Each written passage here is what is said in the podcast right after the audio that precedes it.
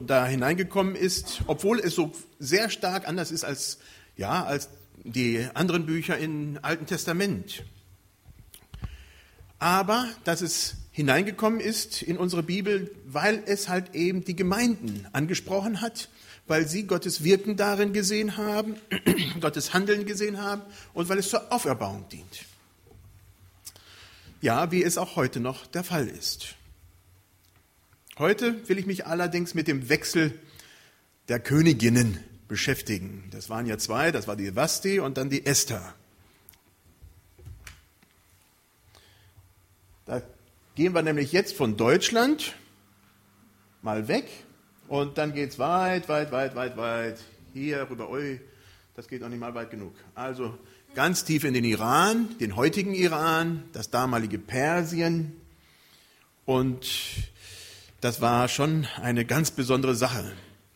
Der König, der damalige König, ja, wie soll man ihn nennen? Ahasverus, Artaxerxes, Xerxes. Also es gibt verschiedenste Namen für ihn, je nachdem, welche Übersetzung man auch nimmt kommt man zu den verschiedenen Über, äh, Namen, die es da gibt. Und er war in Feierstimmung. Er hatte verschiedene Kriege geführt, er war in den Schlachten gewesen. Und dann kommt er zurück, ist in seiner Winterresidenz und das ist Susa, wo wir eben gerade gesehen haben. Mitten im persischen Susa. Und da feiert er. 180 Tage lang lädt er Leute aus einem ganzen riesigen Reich ein, 180 Tage, das muss man sich mal vorstellen, um seinen ganzen Pomp zu zeigen, um seine ganzen königlichen Schätze zu zeigen. Alles, alles was er von den anderen Reichen ja, weggeführt hatte und geklaut hatte und was nicht alles, alles zeigte er zur Schau. Er wollte zeigen, wie groß und mächtig er ist. Und das muss man sagen, obwohl er erst drei Jahre an der Macht war. Also schon sehr äh, ja, voreingenommen von sich selbst. Und nach den 180 Tagen toppt er das Ganze mit einer Woche Endparty. Und das ist jetzt in Susa. Da sind die ganzen Hohen von dem ganzen Reich eingeladen, Fürsten, Regierende, alles, was an hohen Beamten so da war. Und da gibt es ein Sahne-Tüpfchen drauf. Die dürfen alle so viel trinken, wie sie wollen. Es wird Wein ausgeschenkt vom Weinkeller, vom König selber. Und der König gibt Befehl, dass gar keine Einschränkung gegeben wird. Also nicht, wenn einer da mehr will, dann soll er nicht kriegen. Nein, jeder darf in der Woche so viel haben, wie er will. Ja, es ist schon, also das muss man sich, sich mal zergehen lassen, was das bedeutete. Das war ja an Extravaganz, an, an Pomp, an, an Schönheit, an, ja, an Übertriebenheit vielleicht sogar, gar nicht zu übertreffen. Wenn wir so Feiern heute machen würden, die würden da alle nicht mithalten. Da sollten sich ja die Leute für ewig und drei Zeiten merken. Es ging um diesen König Ahasveros, den Großen. Ja, die Vasti, die hat sich das natürlich auch nicht äh, entgehen lassen, aber äh, es war damals natürlich nicht Gleichberechtigung wie vielleicht heute. Alle schimpfen sie vielleicht, dass da noch nicht die Gleichberechtigung in allen Bereichen durchgesetzt ist, aber damals gab es das Wort noch nicht mal. Und so hat Vasti ihre Leute im Frauenpalast, wo sie war, alle zusammengeholt und das waren ja viele Frauen, ja, es waren ja nicht wenige. Der König musste ja viele Frauen haben, also die meisten waren natürlich nur Nebenfrauen, die waren einmal beim König und nie wieder, hopp, weg. Topmodel für eine Nacht und vorbei. Und da sammelte sie alle ihre Leute zusammen und hat mit den Frauen gefeiert. Die haben sich mit Sicherheit auch sehr gut gehen lassen und auch mit Sicherheit extravagant auch mit Sicherheit sehr toll, mit Sicherheit auch nicht zu überbieten. Es war mit Sicherheit alles ganz, ganz toll. Und dann kommt eine Bitte.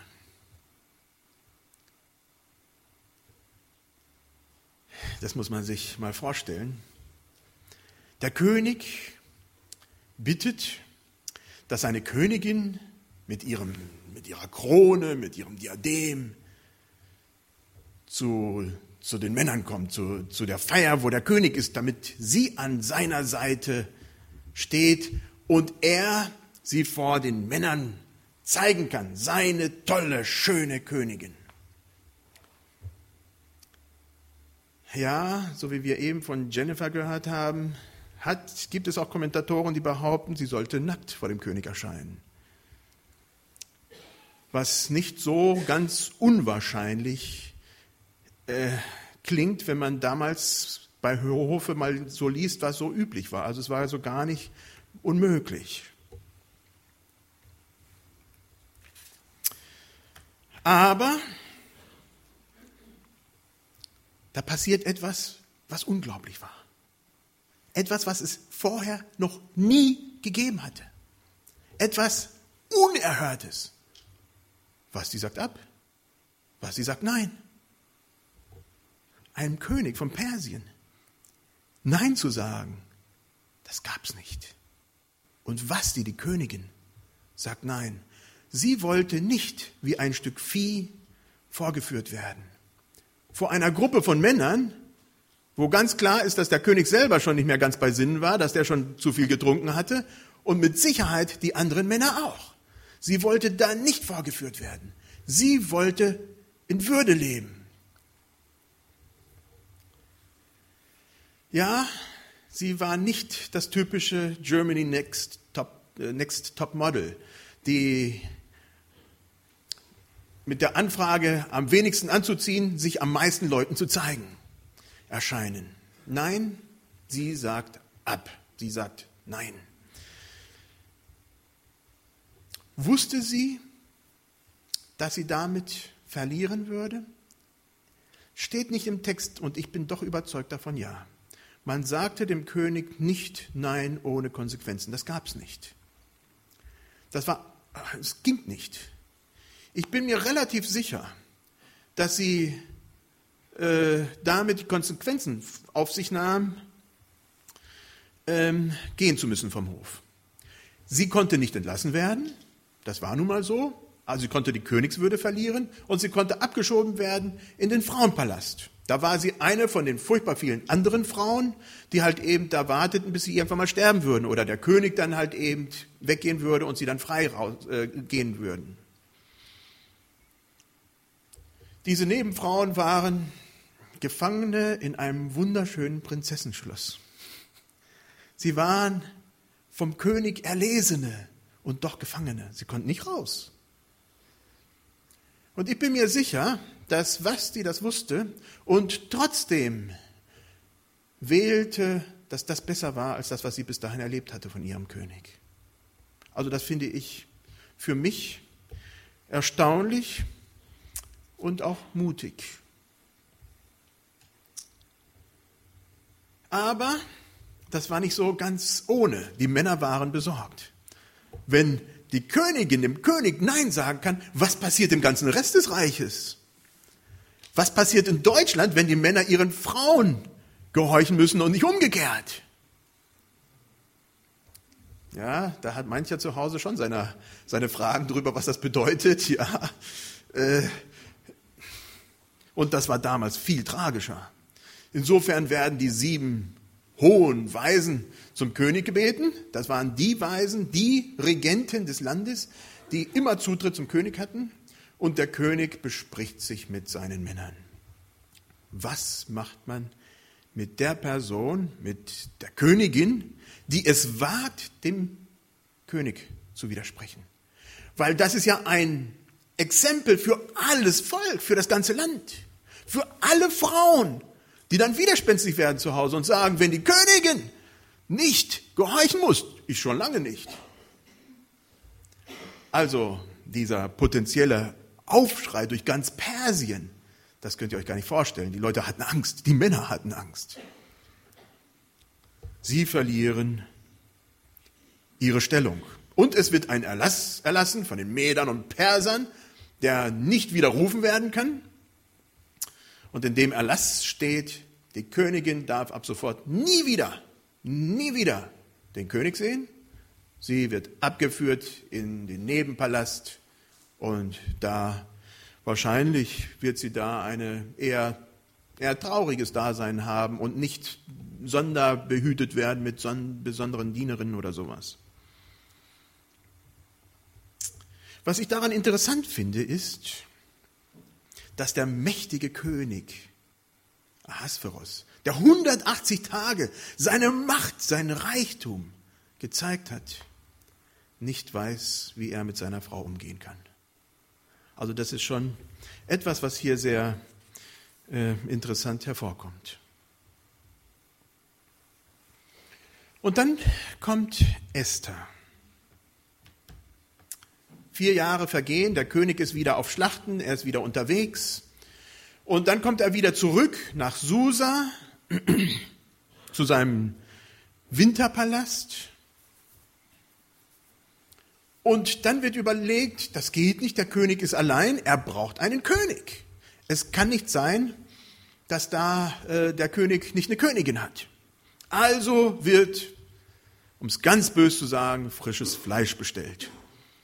Es wird überall durch die Lande gezogen, ganz persisches Reich, die schönsten aller Schönsten werden zusammengesammelt. Und da gibt es keine Widerrede. Ich bin mir fast überzeugt, dass die Mädchen, das waren ja junge Mädels, das waren nicht 20-Jährige oder 18-Jährige, die waren alles, was wir heute als minderjährig bezeichnen würden. Die wurden, die waren mit Sicherheit hochbegeistert, da als Königinnen zu erscheinen, zu sagen, hey, und wenn es für die eine Nacht ist, ich gehe dahin, ich gehe zum König. Das Leben war damit vorprogrammiert, sehr eintönig in meinen Augen, ähm, aber auf alle Fälle, egal was, die Frauen hatten gar keine Wahl. Sie wurden zusammengesammelt, kamen in den Frauenpalast, wurden da ein Jahr lang vorbereitet. Zwölf Monate. Zwölf Monate Beauty Treatment. Das muss man sich mal vorstellen. Die wurden getrimmt, Maniküre, Pettiküre, Haare aufs Schönste, in Milch gebadet, weiß der Kuckuck, was es, was, was, was das Geld bezahlen konnte. Zwölf Monate, um dann eine Nacht beim König zu erscheinen und dann weg für immer. Also für mich unglaublich. Und in der Zeit, in der Zeit lebte auch der König, äh, der Mordechai oder Mardochai in Susa. Und er hatte auch ein schönes Mädel im Haus. Und das war seine Cousine. Und er war der Pflegevater. Die Eltern lebten nicht mehr. Und er als Jude war der Pflegevater dieses wunderschönen Mädels was da rumlief und was er mit Sicherheit als Pflegevater sich so ganz anders vorgestellt hatte, bis dann die Königsbeamten da erschienen und sagten, Herr mit dem Mädchen, weg mit deinem Mädel. Mordechai war ein Angestellter des Königs, er war mit Sicherheit ein eher niederer Beamter bei, beim Schloss, weil er da auch Zugang hatte, zumindest bis zum Schloss und da aufpasste. Und so hat er zumindest noch etwas Kontakt zu seiner Cousine, nicht direkt, aber über die Angestellten dort, was eigentlich normal mit den anderen gar nicht der Fall war. Die haben in dem Augenblick das letzte Mal ihr Mädel gesehen. Und auch Esther wird aufgepäppelt. Ich weiß nicht, was es gab. Laufen am Steg, vielleicht. Äh, ob Fahrrad gefahren wurde, gab es damals nicht. Aber mit Sicherheit mussten die körperlich fit sein, die mussten bildhübsch sein. Und die Esther war nicht so wie die anderen. Der Hegai, der Eunuch beim Hof, der auf die Mädels aufpasste, der hat schon gesehen, da ist was Besonderes an dieser Frau. Die hat, war nicht nur schön, die hatte auch Verstand und die war wohl erzogen. Und sie hatte diese Ausstrahlung, dieses bisschen etwas, was die anderen halt nicht so hatten. Dieses bisschen etwas, was sich jedes Topmodel fast erzwingen muss, weil sonst kommt man nicht da hoch. Und das hatte die Esther. Und so kriegt sie schon beim Hegai, wo die noch gar nicht vom König äh, gesehen wurde, sieben Dienerinnen, sieben ganz besondere Personen, die nur um ihr Wohl bedacht waren und guckten, dass sie das Richtige aß und das Falsche wegließ, nicht wie wir, ne? Und wirklich bis aufs Beste war. Sie kam dahin und sie war, sie wurde instruiert von ihrem Mordechai, dass sie nicht sagen durfte, dass sie Jüdin war. Das war die eine Auflage. Sie durfte nicht verraten, von welchem Volk sie war. Und dann ging es zum König. Die eine Nacht, die eine Nacht, wo alle diese jungen Mädels für träumten und wo es normalerweise wegging. Und der König war begeistert von der Esther. Er sagte, jawohl, das ist meine Königin. Und daraufhin kam sie gesondert in einen Palast, nicht mehr zurück zu den anderen Frauen. Und die anderen Mädels kamen automatisch zack zum Frauenpalast. Und damit war die Episode vorbei. Ich bin mir sicher, ich bin mir sehr sicher, dass hier Gott den Weg geöffnet hat. Dass was die ging und Esther kam. In Sprüche 8,15 steht, mit meiner Hilfe regieren Könige und erlassen Staatsmänner gerechte Gesetze. Alle Machthaber der Welt können nur durch mich regieren. Manchmal haben Menschen das angezweifelt. Im Ersten Weltkrieg, im Zweiten Weltkrieg, immer wieder zweifelt man das an. Und doch immer wieder sieht man, auch diese Machthaber haben nicht unendlich viel Macht. Irgendwann unterstehen sie anderen Mächten. Und so was hier.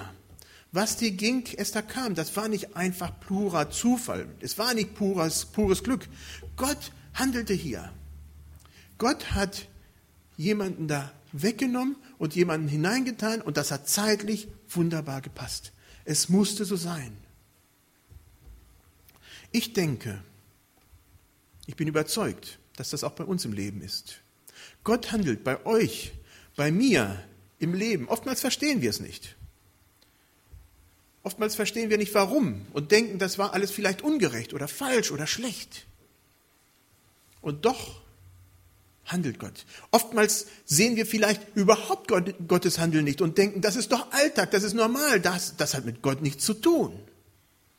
Und doch bin ich fest davon überzeugt, dass in unserem Leben, ob es nun Sonntag ist oder Alltag ist, ob es Montag, Dienstag, Mittwoch ist oder halt eben Sonntag, Gott macht diesen Unterschied wie wir nicht. Er geht mit uns, er führt uns und ja, für mich ist, ich wünsche mir, ich wünsche mir, dass wir die Augen offen haben und vielleicht die Details mal genauer angucken und sagen, Herr, was machst du da? Ich sehe dich vielleicht nicht, aber ich will mal gucken, was daraus wird. Herr, ich weiß, dass du da drinnen bist. Das wünsche ich mir.